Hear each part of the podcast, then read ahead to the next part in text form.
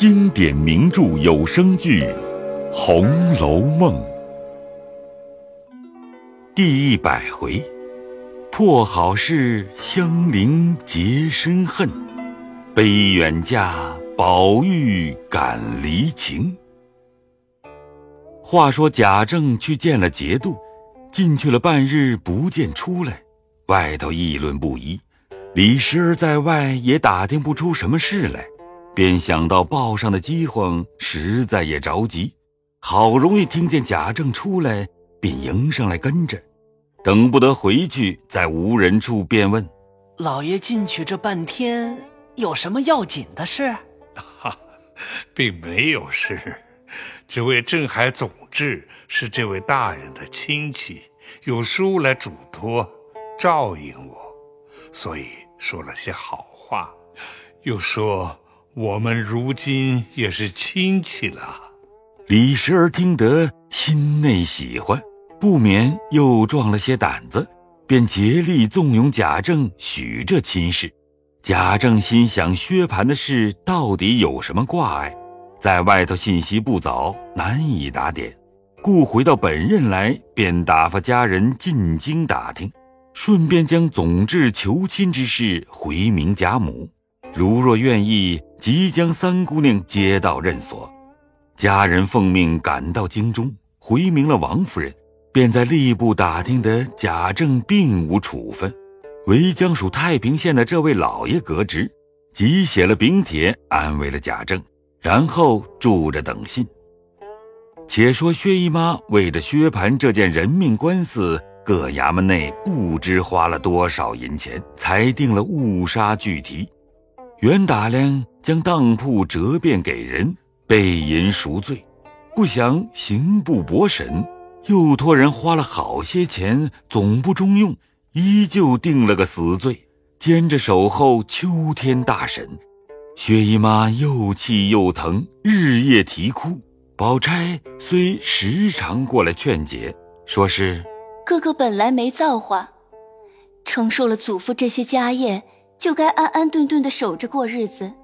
在南边已经闹得不像样，便是香菱那件事情就了不得，因为仗着亲戚们的势力，花了些银钱，这算白打死了一个公子。哥哥就该改过，做起正经人来，也该奉养母亲才是。不想进了京，仍是这样。妈妈为他不知受了多少气，哭掉了多少眼泪。给他娶了亲，原想大家安安逸逸的过日子，不想命该如此，偏偏娶的嫂子又是一个不安静的，所以哥哥躲出门的。唉，真正俗语说的冤家路狭，不多几天就闹出人命来了。妈妈和二哥哥。也算不得不尽心的了，花了银钱不算，自己还求三拜四的谋干，无奈命里应该，也算自作自受。大凡养儿女是为着老来有靠，便是小户人家还要挣一碗饭养活母亲，哪里有将现成的闹光了，反害得老人家哭得死去活来的？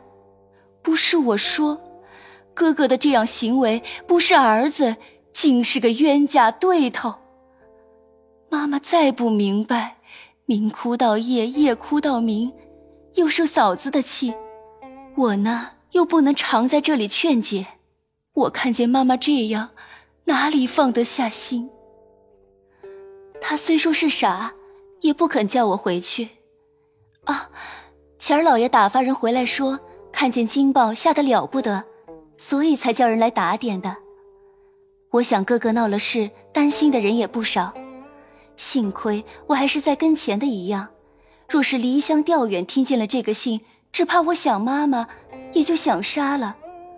我求妈妈暂且养养神，趁哥哥的活口现在，问问各处的账目。人家该咱们的，咱们该人家的，亦该请个旧伙计来算一算，看看还有几个钱没有。薛姨妈哭着说道。这几天为闹你哥哥的事儿，你来了，不是你劝我，便是我告诉你衙门的事。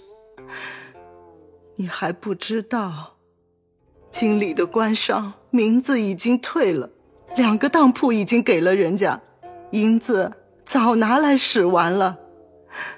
还有一个当铺，管事的逃了，亏空了好几千两银子，也夹在里头打官司。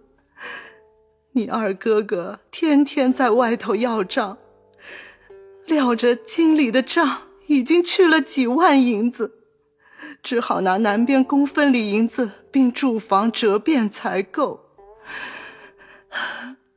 前两天还听见一个荒信，说是南边的公当铺也因为折了本收了。若是这么着，你娘的命！可就活不成的了。说着，又大哭起来。宝钗也哭着劝道：“银钱的事，妈妈操心也不中用，还有二哥哥给我们料理。但可恨这些伙计们，见咱们的势头败了，各自奔各自的去也罢了。我还听见说帮着人家来挤我们的额头。可见我哥哥活了这么大，交的人总不过是些个酒肉弟兄。”急难中是一个没有的。妈妈若是疼我，听我的话，有年纪的人自己保重些。妈妈这一辈子想来还不至挨冻受饿，家里这点子衣裳家伙，只好听凭嫂子去，那是没法的了。所有的家人婆子瞧他们也没心在这里，该去的叫他们去。就可怜香菱苦了一辈子，只好跟着妈妈过去。啊，实在短什么，我要是有的，还可以拿些个来。料我们那个也没有不依的，就是席姑娘也是心术正道的。她听见我哥哥的事，她倒提起妈妈来就哭。我们那一个还倒是没事的，所以不大着急。若听见了，也是要吓个半死的。薛姨妈不等说完，便说：“哎呀，好姑娘，你可别告诉他，他为一个林姑娘几乎没要了命，如今才好了些。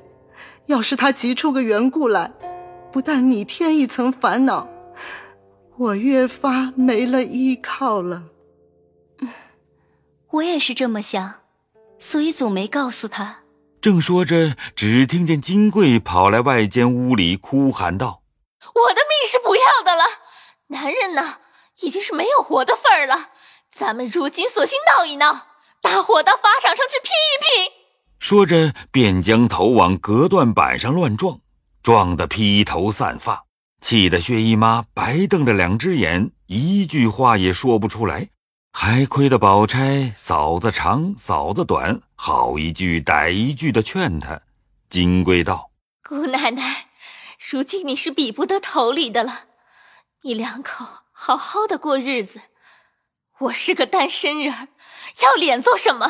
说着便要跑到街上回娘家去，亏得人还多，扯住了，又劝了半天方住，把个宝琴吓得再不敢见他。若是薛科在家，他便抹粉施脂，描眉画鬓，奇情异致的打扮收拾起来。不时打从薛科住房前过，或故意咳嗽一声，或明知薛科在屋，特问房里何人。有时遇见薛科，他便摇摇瞧瞧，娇娇痴痴的问寒问热，忽喜忽嗔。丫头们看见都赶忙躲开，他自己也不觉得，只是一意一心要弄得薛科感情时，好行保缠之计。那薛科却只躲着，有时遇见也不敢不周旋一二，只怕他撒泼放刁的意思。更加金贵，一则味色迷心，越瞧越爱，越想越幻，哪里还看得出薛科的真假来？只有一宗，他见薛科有什么东西都是托香菱收着，衣服缝洗也是香菱。两个人偶然说话，他来了，急忙散开，一发动了一个醋字，欲待发作，薛科却是舍不得，只得将一腔隐恨都搁在香菱身上，却又恐怕闹了香菱，得罪了薛科，倒弄得隐忍不发。一日，宝蟾走来，笑嘻嘻的向金贵道：“奶奶看见了二爷没有？”金贵道：“没有。”哼，我说二爷那种假正经是信不得的。咱们前日送了酒去，他说不会喝。刚才我见他到太太那屋去，那脸上红扑扑的，一脸酒气。奶奶不信，回来只在咱们院门口等他。他打那边过来时，奶奶叫住他问问，看他说什么。金贵听了一心的怒气，便道：“他哪里就出来了呢？他既无情意，问他做什么？”奶奶又晕了。他好说，咱们也好说。他不好说，咱们再另打主意。金贵听着有理，因叫宝蟾瞧着他，看他出去了。宝蟾答应着出来，金贵却去打开镜帘，又照了一照，把嘴唇又抹了一抹，然后拿一条撒花绢子，才要出来，又似忘了什么的，心里倒不知怎么是好了。只听宝蟾外面说道：“二爷今日高兴啊。”哪里喝了酒来了？金贵听了，明知是叫他出来的意思，连忙掀起帘子出来。只见薛科和宝蟾说道：“今日是张大爷的好日子，所以被他们抢不过，吃了半盅。到这时候，脸还发烧呢。”一句话没说完，金贵早接口道：“虽然人家外人的酒比咱们自己家里的酒是有趣儿的。”薛哥被他拿话一激，脸越红了，连忙走过来陪笑道：“嫂子说哪里的话？”宝蟾见他二人交谈，便躲到屋里去了。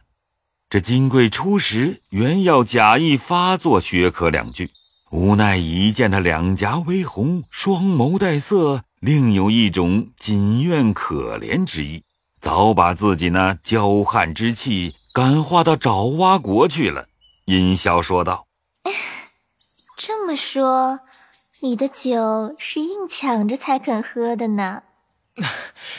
我哪里喝得来？不喝也好，强如像你哥哥喝出乱子来，明儿娶了你们奶奶，像我这样守活寡，受孤单呢。说到这里，两个眼已经眯斜了，两腮上也觉红晕了。薛科见这话越发邪僻了，打算着要走。金龟也看出来了，哪里容得，早已走过来，一把拉住薛科，急了道：“嫂子放尊重些。”说着浑身乱颤。金贵索性老着脸道：“哎，你只管进来，我和你说一句要紧的话。”正闹着，忽听背后一个人叫道。奶奶，香菱来了，把金贵吓了一跳。回头瞧时，却是宝蟾掀着帘子看他二人的光景。一抬头见香菱从那边来了，赶忙知会金贵。金贵这一惊不小，手已松了。薛科得便脱身跑了。